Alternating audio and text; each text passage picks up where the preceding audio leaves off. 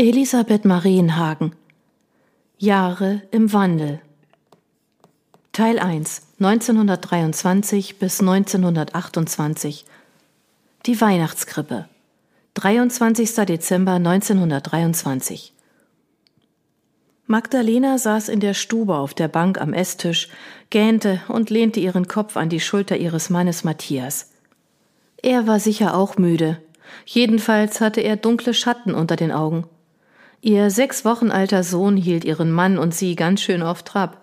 Momentan schlummerte Martin friedlich in der Wiege, die hinten im Eck der Stube neben einem Ohrensessel ihren Platz gefunden hatte. Beneidenswert. Ihnen gegenüber saß ihr Bruder Heiner, der unverschämt ausgeruht aussah. Vor zwei Tagen war er aus Düsseldorf gekommen, nicht nur um das Weihnachtsfest mit ihnen zu feiern, sondern auch um seinen Neffen in Augenschein zu nehmen, der ungefähr zwei Monate vor dem Geburtstermin am Martinstag auf die Welt gekommen war. Immer wieder suchte Heiner ihren Blick. Bestimmt wollte er das Gespräch fortsetzen, in dem es um seine Herzensangelegenheit gegangen war. Vor dem Essen war Matthias ahnungslos hineingeplatzt. Magdalena richtete sich auf und nickte ihrem Bruder kaum merklich zu. Freiwillige vor. Wer von euch hilft mir, die Krippe aufzubauen? Hier, ich. Heiner hob sofort die Hand. Mich lass bitte aus, wehrte Matthias ab. Meine Mutter hat ihre Figuren mit Argusaugen bewacht, und mir tut heute noch der Hintern weh, wenn ich daran denke, dass mir einmal eine der Figuren hinuntergefallen und zerbrochen ist. Seine Mutter hatte ihn nach dem Motto Wer seine Kinder liebt, züchtigt sie erzogen. Unmittelbar nach Martins Geburt war sie einer Herzkrankheit erlegen. Seither brauchte Magdalene keine harschen Befehle oder Demütigungen mehr zu befürchten, und statt Trauer beschlich sie mitunter ein Gefühl der Erleichterung. Lenchen, ich bleibe freiwillig hier und hüte unseren Sohn. Das nenne ich einen vorbildlichen Vater, scherzte Heiner, der trotz seiner Unterschenkelprothese schneller aufgestanden war als sie. Wir sprechen uns wieder, wenn du selbst Kinder hast. Außerdem willst du deiner Schwester sicher eine Menge Düsseldorfer Kunstszenenklatsch erzählen.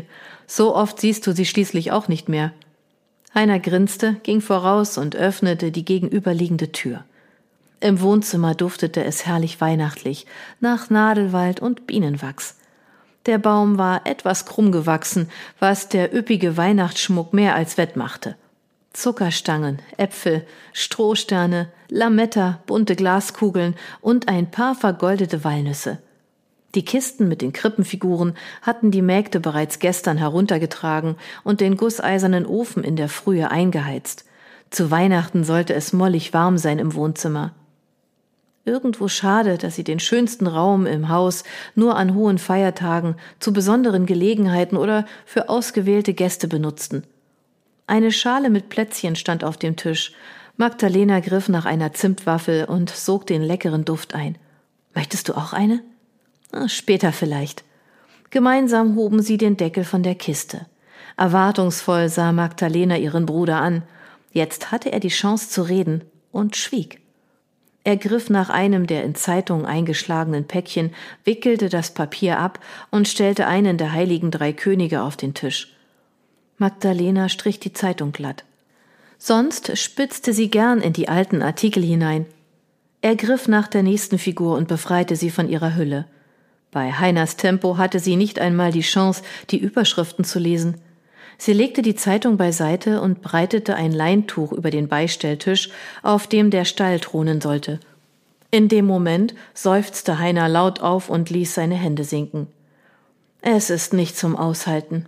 Da will ich der Frau, die ich über alles liebe, einen Heiratsantrag machen, will wissen, ob sie mich nimmt. Pustekuchen. Ich würde vor verschlossener Tür stehen. In ihrem letzten Brief hat sie geschrieben, dass ihre Familie und sie ein paar Tage zu Verwandten fahren werden und erst heute Nacht von dort zurückkehren. Ach, je, das tut mir leid. Seine Ungeduld fand sie verständlich, aber da klang noch mehr an. Ich dachte, mit Esther wärst du längst im Reinen. Ihr kennt euch seit drei Jahren.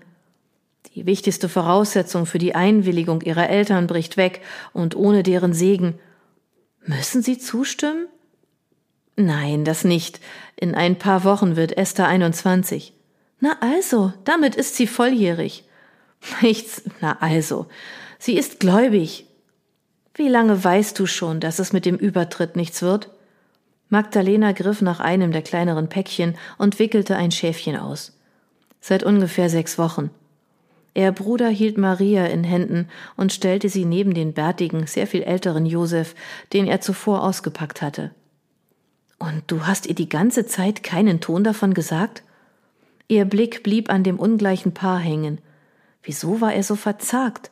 Fürchtete er als Krüppel mit einer Unterschenkelamputation nicht gut genug für die acht Jahre jüngere Esther zu sein? Ich habe ihr einen Brief geschrieben, aber nicht abgeschickt. Ich muss sie sehen, wenn ich ihr sage, wie die Dinge stehen. Wenn ich Esthers Ja-Wort habe, treten wir gemeinsam vor ihre Eltern und ich werde um sie kämpfen. Aber erst muss ich wissen, wie sie reagiert. Was für eine vertragte Situation. Triffst du sie morgen bei ihren Eltern? Magdalene wickelte das nächste Päckchen aus, begutachtete das Jesuskind mit seinen drallen Armen und speckigen Beinen und legte den Wonneproppen in die Krippe. Ihr Sohn hatte deutlich weniger Fett auf den Rippen. Ist das hier die heilige Inquisition? fragte Heiner halb im Spaß, halb im Ernst. Ich habe sie in meinem letzten Brief gebeten, mir morgen Mittag mit ihrem Bruder ein Stück entgegenzugehen. Wenn sie meinen Antrag annimmt, begleite ich sie nach Hause und stehe für uns ein. Wenn alle Stricke reißen, bleibe ich bis nach der Mitternachtsmette, um ihren Vater zu beweisen, wie ernst es mir mit dem Übertritt war. Muss das sein? Damit brüskierst du die Leute im Dorf. Wenn ich Esther sonst nicht kriege? Heiner seufzt. Außerdem hast du heute selbst die Sonntagsmesse geschwänzt. Na hör mal, das ist etwas ganz anderes. Ich komme gerade erst aus dem Kindbett. Magdalena stemmte ihre Fäuste in die Hüften, während er ungerührt den Ochsen auspackte. Seit Martins Geburt habe ich mich noch nicht wieder in der Öffentlichkeit gezeigt. Heiner runzelte die Stirn.